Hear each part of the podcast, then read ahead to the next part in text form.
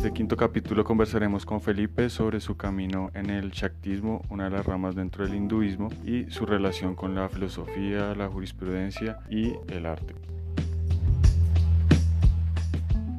Hola Felipe, ¿cómo vas? Hola, ¿qué tal? ¿Cómo estás? Saludos a los que nos vayan a escuchar también. Bueno, nosotros nos conocemos por una sesión en el CETRE. Tú estabas acabando, creo que jurisprudencia en ese momento, ¿no? Sí, ya hace unos años. Y me contaste un poco en ese momento sobre tu tesis que fue bastante particular. Quisiera que nos comentaras un poco de qué se trató.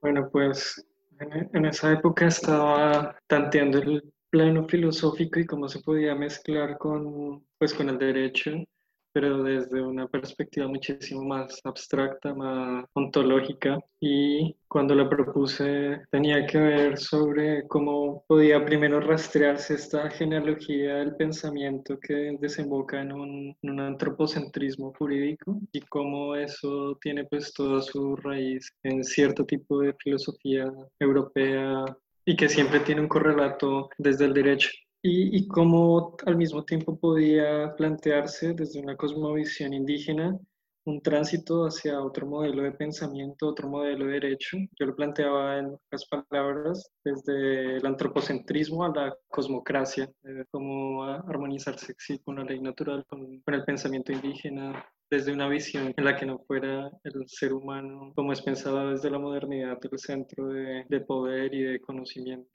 Yo me acuerdo, pues en ese momento tú estabas el hinduismo, pero pues digamos el hinduismo es, es bastante amplio, ¿no? Yo me acuerdo tu indumentaria en esa época también, pues como tu forma de vestir, los artículos que usabas, y pues de eso llama mucho la atención en medio de, del rosario, más una persona que pues está en, en derecho. Eh, digamos, ¿cómo llegas a, a esa espiritualidad de la India? Sí, Rosario siempre ha sido como muy conservadora y sí, sí recuerdo esos años donde vestía también de alguna forma tratando de encarnar este pensamiento a través del uso de, de, de, estas prendas tradicionales. Y pues cómo llegó el hinduismo, yo creo que fue exactamente cuando tenía 13 años, quizá un poco más, a través de la lectura de algunos libros. Específicamente recuerdo que en Más allá del bien y del mal de Nietzsche se hacía una mención a las escrituras y a la filosofía de la India. Y eso inmediatamente despertó en mí una curiosidad, un querer lanzar la mirada hacia esas direcciones. Y, y fue por esa curiosidad que se me quedó en ese momento que empecé a mirar más libros, igual siempre todo muy teórico, muy, de texto, pero dada la casualidad que al lado del, del Rosario existía un templo Hare Krishna, bueno, era, era como una comunidad pequeña una familia grijasta con restaurante y demás. Y yo había decidido tomar la opción del vegetarianismo mucho antes de conocer el hinduismo más de cerca, pero teniéndolos a ellos, este contacto me permitió experimentar más la, la parte sí, de vivir un pensamiento, ya no tanto desde, desde los libros ni, lo teórico, sino, sino, eso. Cómo es vestirse en un estilo más hindú, cómo es comer, cómo es compartir con los demás desde una, desde una visión de ese tipo. Entonces fue a través de ellos, porque normalmente hacían unas conversaciones, unas pequeñas lecturas donde se exploraba específicamente uno de los textos más importantes del hinduismo, que es la Bhagavad Gita, y se estudiaba diariamente unos versos y se hacían comentarios, siempre llevándolo muy de cerca a la vida diaria, a la vida cotidiana. Ok, pero digamos tú en un momento, tú me dijiste que habías pertenecido a la conciencia de Krishna una de las comunidades de conciencia krishna, pero luego como que te vas por otro camino dentro del hinduismo. Sí, pues el hinduismo es, es, es, bastante amplio, es, una tradición supremamente rica, milenaria y pues para mí en, todos estos años que llevo tratando de hurgar y de conocer, a mí se me hace bastante inacabable. Entonces, claro, empecé en esa época, como a los 16, no, 15, 16 años, ingresé a la universidad a explorar con la conciencia de Krishna, que hace parte de una subtradición dentro de una de las grandes tradiciones, es el Krishnaísmo dentro del Vaishnavismo, y ahí empecé a explorarlo, pues como, como te comentaba, más en la práctica, más en lo cotidiano, más desde las, desde las reglas y las regulaciones de, de cierto tipo que caracterizan el hinduismo, y a partir de ahí eh, la, mi curiosidad continuó. O sea, no, no, nunca se agotó a pesar de que estuve explorando con ellos alrededor de dos años, tres años más o menos. Y empecé a, descubrir que existían otras vertientes del hinduismo que no son tan conocidas dentro del mundo latino, dentro del mundo hispano, o por lo menos dentro del mundo latinoamericano, pero que son igualmente valiosas y muy grandes pues dentro del contexto indio. Entonces ahí fui escabulléndome dentro de los niveles y niveles que existen en, en la tradición hindú, dentro del shivaísmo, hasta llegar a, la tradición que actualmente practico, que es el shakismo, la tradición de, de, la diosa. Y en ese momento también tenías un proyecto de una casa cultural, espiritual, artística con tu hermano. Eh, ¿Cómo fue ese, digamos, cómo era, cómo era ese proyecto? Pues el proyecto sigue vivo, solo que ya no como en las mismas circunstancias. Eh, se llamaba Casa Ancestral inició sí como un proyecto autogestionado, pero luego ya se convirtió en algo más formal, más institucional, porque creamos una fundación con esta idea. Y dentro de la filosofía que tenía de fondo siempre estaba este contacto de lo cultural desde una perspectiva espiritual supremamente abierto para que siempre hubiera cabida para cualquier manifestación de, diferentes culturas. Entonces trabajamos con propuestas desde lo indígena local hasta pues, temas más relacionados con la espiritualidad oriental sí, desde esta perspectiva filosófica, pero ya también en la práctica, cómo lo enlazábamos con el arte, que fue también nuestra gran preocupación, que fue la que todavía sigo compartiendo con mi hermano. Él ya ahora desde, desde la producción audiovisual y yo pues, desempeñándome como artista, pero como te digo, igual el proyecto sigue vivo, solo que ya no en ese mismo lugar, quizá con nuestros nuevos horizontes, pero eso se mantiene. De hecho, estamos programando la realización de un documental dentro de poco tiempo. Seguramente eh, compartiremos más sobre eso, que, que, está enlazado con esto que estamos hablando sobre la exploración espiritual de, de, Oriente. Pero bueno, eso, eso también con la pandemia y otras cosas que han ocurrido, pues eh, se han bloqueado los proyectos, pero bueno, se volverán a, a, a marchar apenas se puedan. Sí.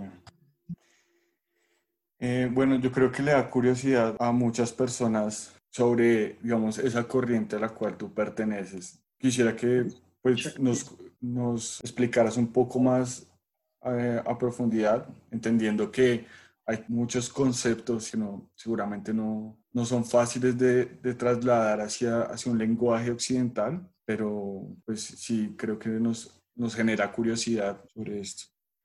Claro, el, el Shaktismo es esta vertiente dentro del hinduismo, pero yo creo que también aplicaría para cultos fuera del hinduismo, donde se reverencia la Shakti o la diosa, la Gran Madre. Entonces es una, es una tradición centrada en el culto, la adoración y la práctica de la diosa.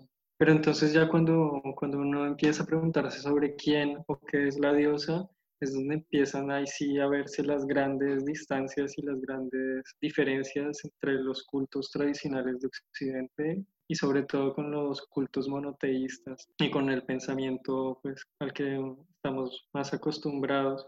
Entonces, ¿quién, ¿quién es la diosa? Pues la Shakti es una palabra sánscrita que traduce la energía, el poder, ¿sí? Pero dependiendo también porque dentro del Shaktismo existen diferentes variaciones, diferentes tradiciones, pero la Shakti es el poder que hace que todo sea posible. Y a diferencia de los cultos en, en el que yo estoy en este momento, es un culto Advaita. Advaita significa no dual en sánscrito. Bueno, es una traducción eh, aproximada, pero la no dualidad implica que es, para mí la magia y el corazón de esta tradición, y es que no existe ninguna distinción entre lo que somos y la diosa, en este caso, que no existe ninguna distinción entre nada de lo que existe y esa realidad suprema. Entonces la diosa, esta gran energía que lo mueve todo, que lo hace todo posible, que lo crea, lo sostiene y lo destruye todo permanentemente, 24/7, sin descanso. Nosotros somos eso, nosotros somos esa conciencia, ese poder. Entonces, el, Shaktismo es esta tradición que reverencia esta fuente inagotable de, de conciencia, de energía cósmica, pero también microcósmica, a través de cierto tipo de prácticas, algunas más y otras menos conocidas en Occidente, pero eh, dándole a esta, esta energía que realmente supera cualquier tipo de descripción, un rostro femenino. Entonces lo femenino aquí juega un rol fundamental porque es el camino, es, es la simbolización que le, le, otorgamos a esta fuerza indescriptible, a esta experiencia que también es intraducible a ningún tipo de lenguaje, pero que a pesar de eso, por ser una tradición no dual, sabemos que igual el lenguaje tiene esta misma energía porque hace parte del todo, de, de, de esta no dualidad absoluta. Nada se le escapa a la madre y por eso uno puede hablar de ella claramente siendo siempre conscientes que uno nunca la agota.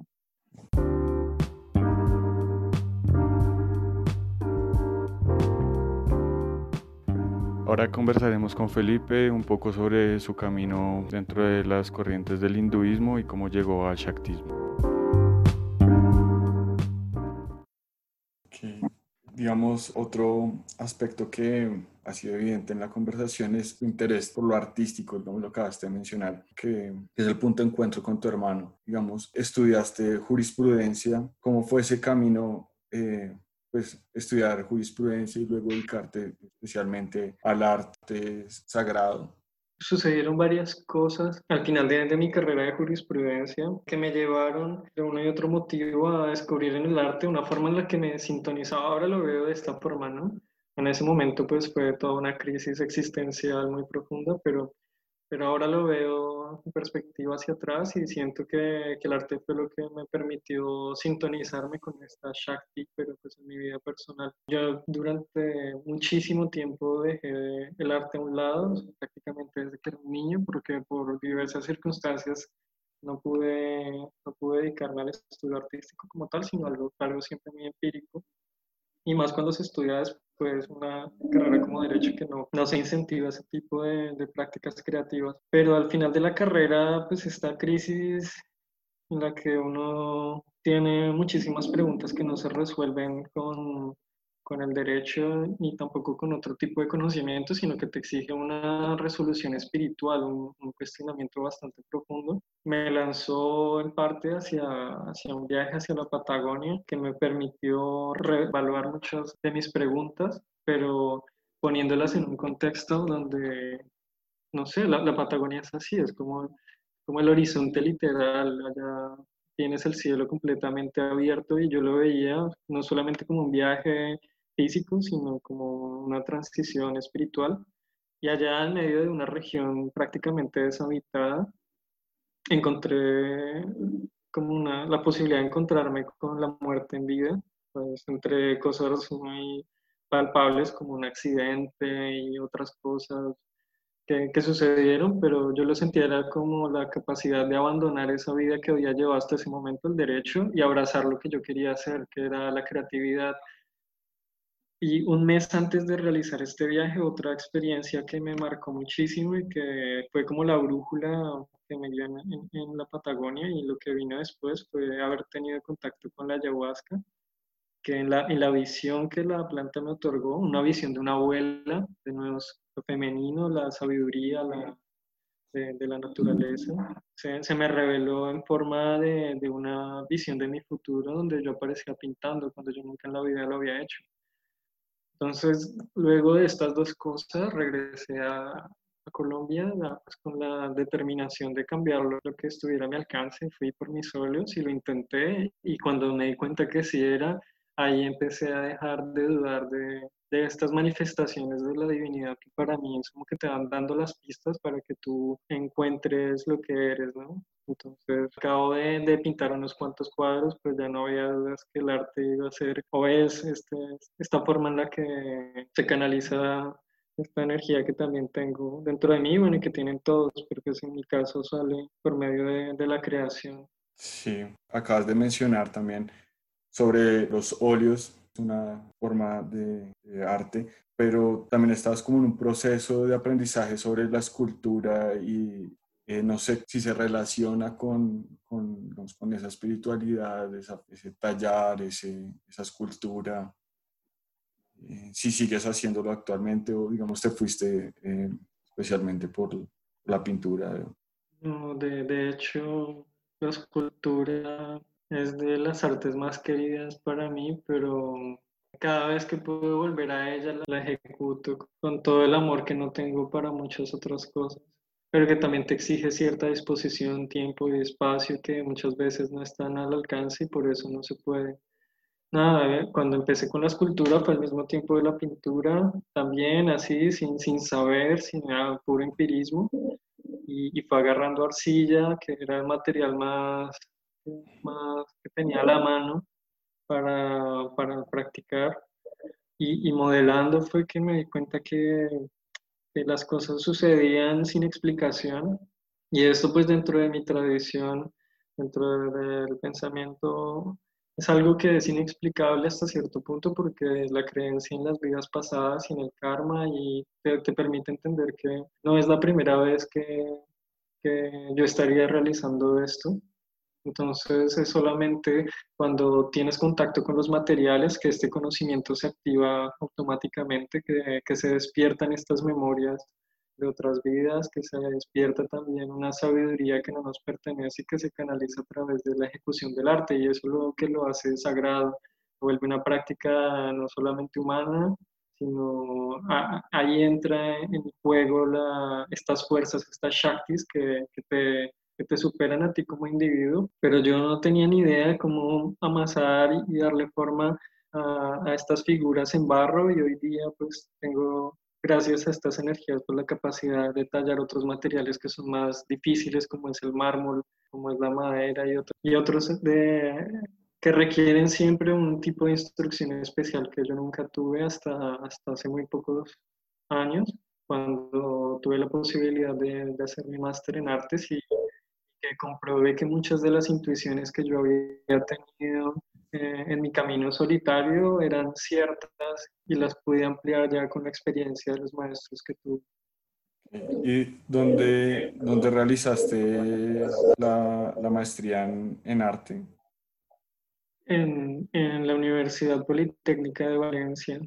Ahí mismo también inicié mi doctorado en artes con una investigación también dirigida hacia la simbología y el arte como la manifestación de los símbolos.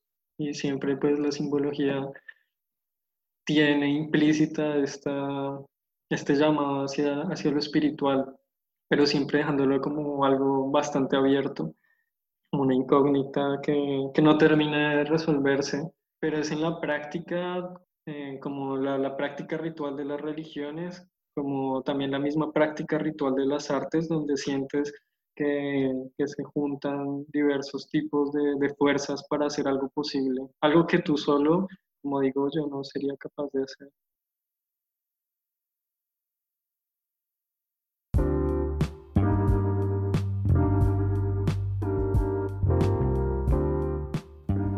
En esta parte profundizaremos un poco sobre sus prácticas y sobre su creencia como tal.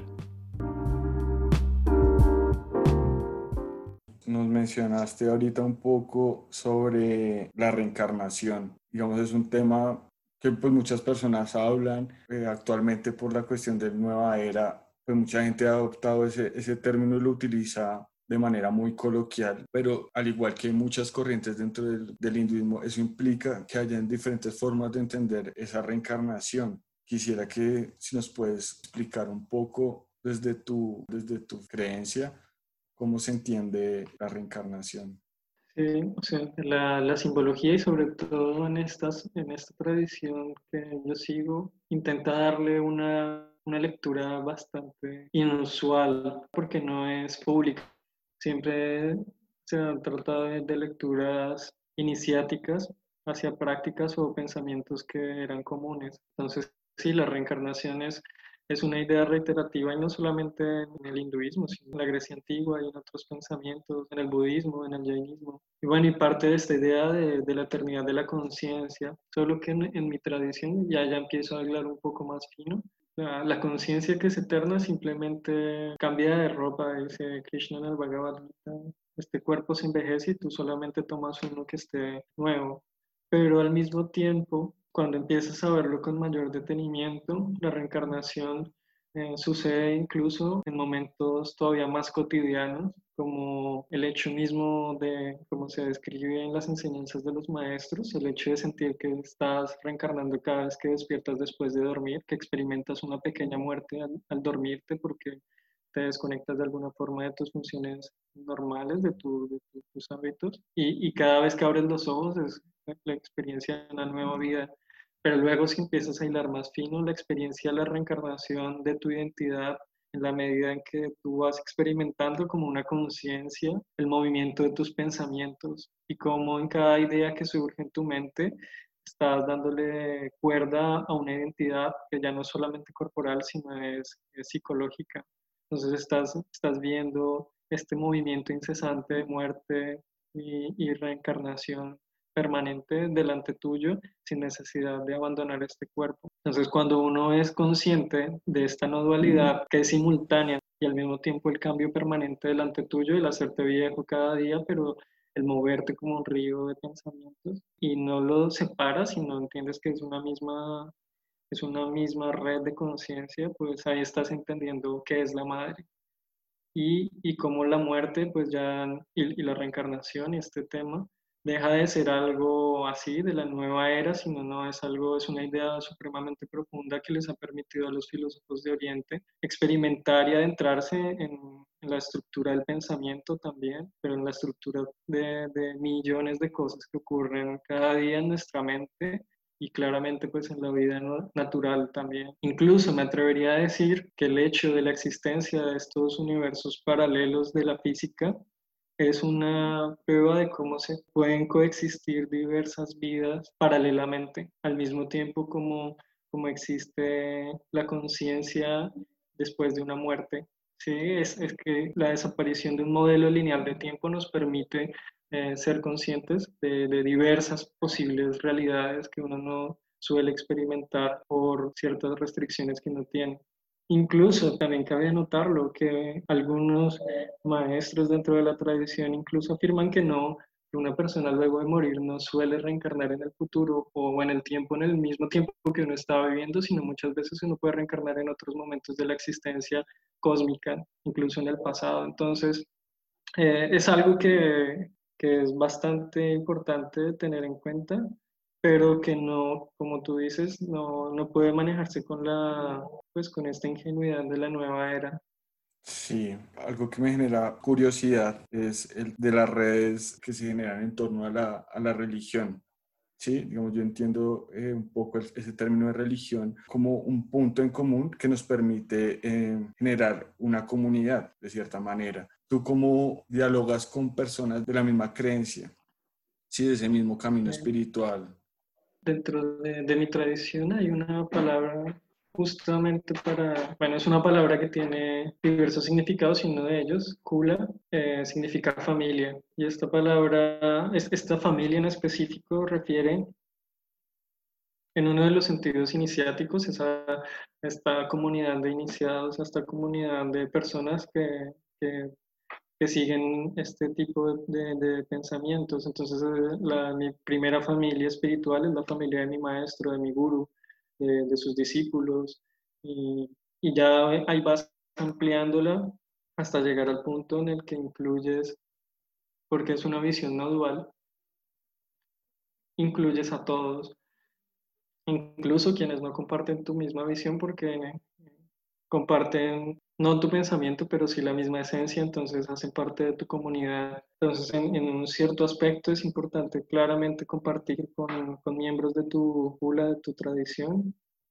y al mismo tiempo la práctica misma de la no dualidad te obliga a enfrentarte con situaciones donde la diversidad otros cultos, incluso tu familia, debes llegar a comprenderlos como ponentes, como representaciones de esa misma realidad que tú estás intentando identificar, independientemente si lo haces con o sin tu comunidad cerca. Es, es casi como en la medida en que exploras tu interioridad, descubres esa esencia, pero eso solamente es la mitad del camino porque la otra parte está en poder practicarla sabiendo que en los demás también está esa misma escena y, y, actuar desde ahí, ¿no?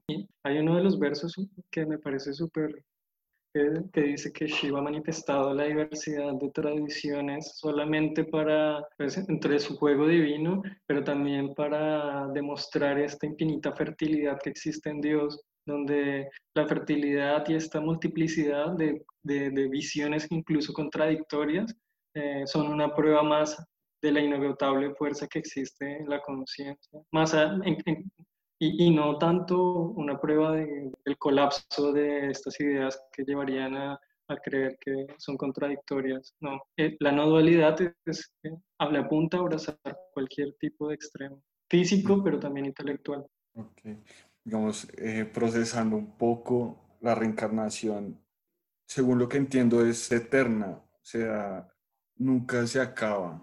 Digamos, hay, hay corrientes que sí, que sí dicen que pues se reencarna hasta tal punto en el cual se supera ciertas condiciones y se llega a no reencarnar más. La liberación. Sí.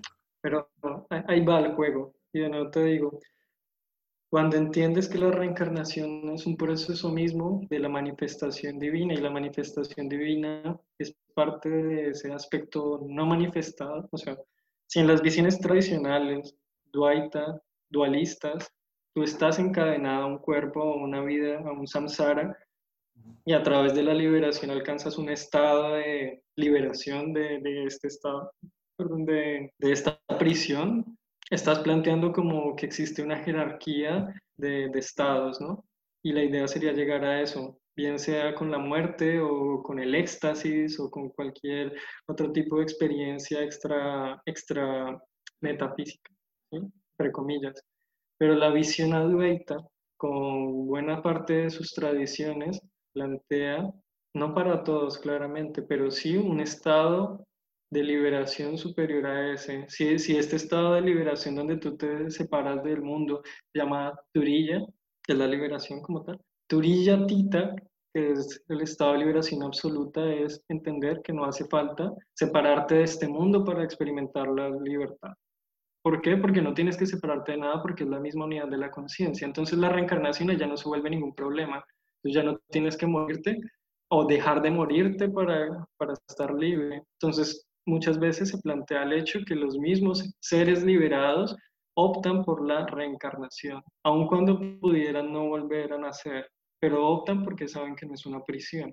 Optan voluntariamente, libres entonces ya la reencarnación no, no suele ser un problema. Uno de los aspectos más interesantes del Tantra, a mi parecer, es como esta ruptura con, con las falsas dualidades que tenemos en, la, en los conceptos de la espiritualidad, donde tú tienes que escoger, por ejemplo, entre una vida mundana y una vida espiritual. Entonces, el Tantra suele contradecir esto al decir no, o sea, no porque tú estarías si, si tu idea es la unidad, no puedes plantear más abismos inseparables donde tú tienes que escoger entre una cosa y la otra, no. Es cómo puedes experimentar dentro de tu vida mundana la espiritualidad radical la totalidad. Y, esa, y esa espiritualidad implica aceptar la muerte, vivir la muerte, atravesar la muerte. Entonces, dentro de los tantricas antiguos, los capalicas, ellos meditaban en los campos de cremación, y bueno, incluso siguen haciéndolo, ¿no? En, el, en los campos de cremación para experimentar la muerte ahí cerquita, sabiendo que eso es parte de lo que somos, ¿no? Entonces ya la reencarnación, la muerte, la, la relación con este tipo de fenómenos deja de ser tan tan aborrecible y como algo que quisieras separar completamente de tu vida, a tal punto que quieres no volver a nacer. Entonces ahí, dependiendo de cuáles son tus objetivos, y, en el caso del, del tantrismo, eh, la liberación absoluta es este estado donde tu vida ordinaria se cobra, tiene todo el sentido del mundo sin necesidad de que seas un monje guardado allá en una caverna. Bien podrías estar tú hablando conmigo así y experimentar la divinidad como cualquier otra persona haciendo cualquier cosa. Por ahí van las cosas de sobre, la reencarnación, aceptando la eternidad de la conciencia. Eh, solo, que este, como es, es, algo bastante abstracto a veces. Se ve más es en la práctica. Sí, sí, claro. Ese es, digamos, el, el, un punto que tiene este, digamos, este, este espacio este podcast, y es que, bueno, las personas eh, narran sobre su experiencia, pero solamente se puede comprender plenamente desde, desde la experiencia misma, ¿no? O sea, yo, yo, digamos, puedo comprender en el concepto, como lo estás definiendo, y lo asimilo. Sin embargo, cuando uno desarrolla pues, ciertas eh, prácticas, pues puede entender el por qué o el cómo se, se genera eso. Sí, no, de, de, hecho, buena parte, o sea, dentro del tantrismo, dentro de la tradición de la, de la madre, que comparte un background filosófico con otras tradiciones tántricas, pero se hace mucho énfasis es en, es en la práctica, es en la vivencia, en, en que todo esto que, que, pues, que, estoy narrando en palabras sea algo que practique, ¿sí? El, el hecho de, de, de superar las divisiones entre el bien y el mal, como entendiéndolas solamente como nociones y juicios que sobreponemos a la, a la, experiencia de la realidad pura, como a través de ciertas prácticas tú te desprendes de estos prejuicios y tienes acceso a la experiencia permanentemente. Entonces ahí es donde entra el juego la meditación, algunos rituales, eh, algunos tipos de práctica dependiendo qué tradición sigas, cómo sea tu maestro, en fin, ya como cosas muy puntuales. También depende cuál sea tu estado. Hay, muchas cosas que entran en juego, pero todas estas técnicas, fallas y, y demás sirven es para limpiarte, ¿sí? purificar tu mente, ampliar tu horizonte y que puedas tener acceso a la experiencia como tal. Entonces, bien sea desde la meditación en los mantras, las visualizaciones, los rituales, hasta cosas muchísimo más sencillas, como el mantenimiento de la conciencia en actos cotidianos, cómo puedes ser consciente. Y a mí me, me, gusta siempre pensar en ese ejemplo porque uno no, no creería que fuera posible, pero en el Vijnana Bhairava Tantra, que es un texto tradicional, se dice que uno puede alcanzar la liberación en un estornudo, ¿sí? Entonces, en actos tan ordinarios, ¿sí? Uno incluso ahí puede encontrar la, la experiencia suprema, porque ya la, la, idea es no separar nada, pues igual no está separado, pero por lo menos no hacerlo mentalmente, que muchas veces solemos dentro de la dualidad creer que solamente cierto tipo de prácticas nos van a llevar a un estado de liberación, cuando la liberación es entender esta absoluta conexión de todo, entonces a través de cualquier acto podrías acceder a esa conciencia, pero como estamos súper constreñidos y limitados por nuestra, nuestras barreras mentales, pues es muy difícil. Y ahí es donde entra el maestro a, indicarte según cuál sea tu punto, tu, tu, progreso o cuáles sean tus miedos, en fin, dependiendo cómo estés tú, ahí es donde se te facilitan cierto tipo de herramientas para que puedas limpiarte a ti mismo y en, en, en, entrar en ese estado de conciencia. Sí, me genera un poco curiosidad cuando mencionas al maestro, a, a tu gurú, eh, digamos, en, en, esta época de, bueno, no solamente en esta época de pandemia, sino realmente cómo llegaste a, este, digamos, a esta corriente en medio de Bogotá, pues yo sé que Bogotá es muy diversa, tiene, existe el Internet, demás cuestiones, pero, pero cómo llegas a conocer a, a, tu maestro hasta hoy en día? ¿Cómo te Bien. relacionas con él? Claro, es que esas son las cosas que, que, como el arte, como la mayoría de, de, eventos que han ocurrido en mi vida, para mí, si no fuera por esta fuerza que, que está moviéndome desde atrás siempre, pues yo no tendría una explicación porque es improbable que, que hubiera llegado de otra manera. Entonces recuerdo que en, en esta como te decía, cuando, cuando yo estaba interesada en, en, el conocimiento, en la parte filosófica y tal, llegué a un libro donde vi por primera vez el diagrama sagrado, el diagrama, el yantra más, más sagrado dentro del hinduismo, que es el Sri Yantra, y lo vi representado en ese dibujo y estaba explicado muy, muy brevemente, era un libro que saqué de la Luis Ángel Arango, era de los pocos libros que hablaban del Tantra, pero no en, no en esta versión fake de, de la sexualidad y todo eso, que de verdad los que escuchen esto, por favor, no, por ahí no es la cosa. Y cuando vi esto, quedé tan capturado por esa imagen que algo se activó en mí, algo, o sea, esta, esta semillita sencillamente se sembró ahí y, y empecé, dejé, dejé que las cosas siguieran ahí hasta ese, hasta ese libro porque no teníamos otro material a, mi disposición y menos en español. Y empecé a, a, preguntar a amigos en comunidades, a gente que te recomienda a alguien y este a otro y así sucesivamente hasta que empecé a realizar ya como no una cosa teórica, sino ya la, la realización de práctica. Yo ya tenía algo de experiencia en, en, cuestiones de pullas y una familiaridad con las prácticas como tal, la adoración de deidades, de estas energías, pues guiado por unas personas que ya tenían mucha más experiencia, pero este camino es tan peligroso porque estás tratando de dependiendo cómo lo hagas, pero es como demoler un edificio. Entonces, eh, si usas como unos explosivos apropiados, pues no levantas tanto polvo, pero cuando como estás tratando de remover todo lo que es dentro de ti, si, tras, si usas una bomba atómica para derrumbar un edificio, puede que destruyas muchas cosas que no querías o que no estabas preparado para demoler. Entonces, este camino por eso requiere siempre este acompañamiento. Y en ese momento fue que sentí, después de, que yo había sufrido una gran decepción por mi maestro de la comunidad Krishna, que terminó siendo pues una grave desilusión y que yo había quedado con esta distancia súper grande frente a, la confianza en otra persona que pueda guiarte. Pero este diagrama me removió todo por dentro y resulta que una amiga me dijo, voy a presentarte a alguien y, y me dio su contacto, lo llamé y hablamos y desde que escuché la voz por primera vez sentí como todas esas cosas eh, que luego encontré en los libros, yo las en ese momento los había visto, ese movimiento energético que, porque es una presencia, se llama Shaktipat.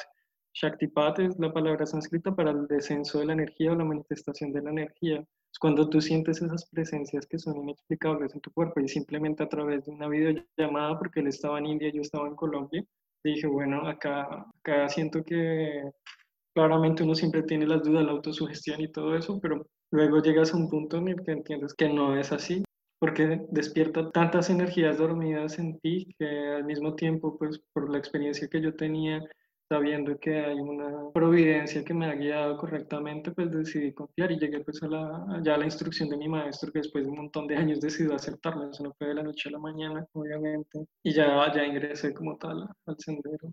Se llama Srividya, el conocimiento auspicioso, pero claramente entonces en esa época era, era bastante extraño, porque este es un conocimiento esotérico de una tradición que dentro del hinduismo no es mayoritaria, y normalmente se maneja en un idioma que se llama el Telugu, que es una lengua dravídica del sur de la India. Entonces la única forma en la que podía tener contacto era a través del inglés, pero en esa época yo no manejaba nada del inglés, entonces fue para mí el esfuerzo de sentir que hacia allá había una luz, pero que, que no iba a ser gratuita, sino que tenía que sacarla con un esfuerzo bastante intenso. Además porque cuando te dan un mantra, y el mantra empieza a hacer efecto y ahí ya empiezan a explotarse las bombas de tu edificio, ahí sientes que es real, ahí sientes que, que no te están vendiendo humo, como suele suceder hoy día con las tradiciones ordinarias.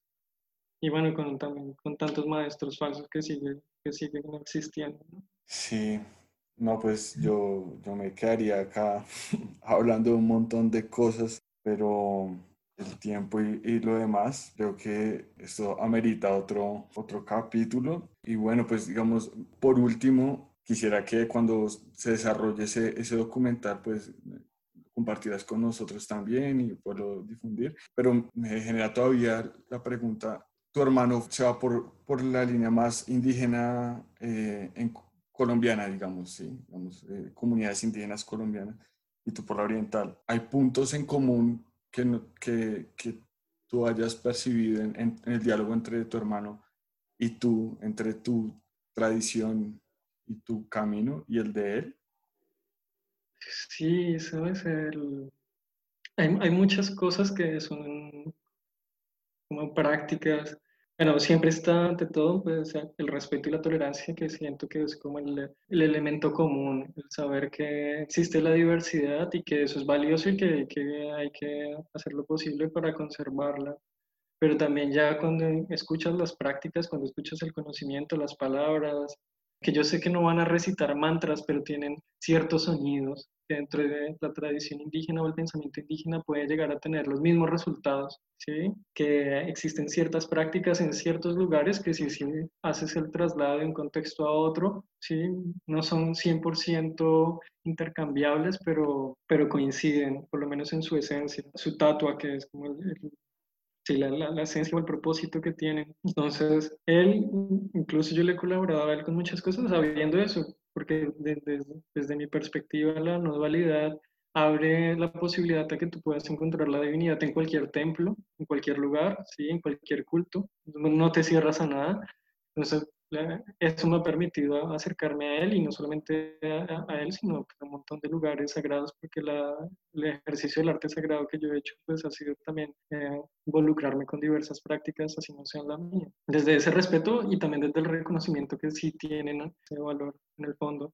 Y él desde su lado, sabiendo también que no es una cuestión azarosa ni esporádica, sino, sino que en mí siempre ha encontrado pues un soporte para sus exploraciones hacia el otro lado, hacia, hacia el otro lado del mundo y teniéndonos como apoyo, él en la selva y yo pues mirando más hacia, hacia adentro, ni siquiera tanto hacia la India, ese sería el lugar físico, pero India es igual, el lugar donde uno encuentra la madre, está hacia los ríos, corren hacia adentro. Entonces ya teniendo esos lugares, la sacralidad del mundo externo, del natural, pero una, una sacralidad de lo, del interior, pues el universo se hace infinito y lleno de posibilidades para trabajar. Eso me recuerda a Raymond Panikkar, digamos, los equivalentes homomórficos. Él, él plantea ese punto de lo que, tal cual como lo hablabas, la esencia de la práctica o del, del quehacer para poder permitir ese diálogo. Panikkar ha sido un referente también. Ya pues más en, como en mi investigación y en mi estudio filosófico, él está más presente, porque en el fondo igual él sí sigue planteando una distinción. Este, este Dwight absoluto, él no llega hasta ese, hasta ese nivel como el principio y el final de, del planteamiento tántrico no dual. Y es claramente en este mundo de diversidad, la forma simbólica de interrelacionarlos es a través del diálogo, pero en el plano de la esencia ya la unión está, no importa qué color eh, o qué práctica o qué otra cosa hagas, porque la unidad es, es, el, es la base para que todo ocurra. Bueno, no, pues muchas gracias por tu tiempo, por la amplia explicación. Fue un gusto volver a hablar contigo y hablar de estos temas. Es muy enriquecedor. Entonces, pues nada, muchas gracias. A ti, a ti y a todos por escuchar. Gracias por la paciencia.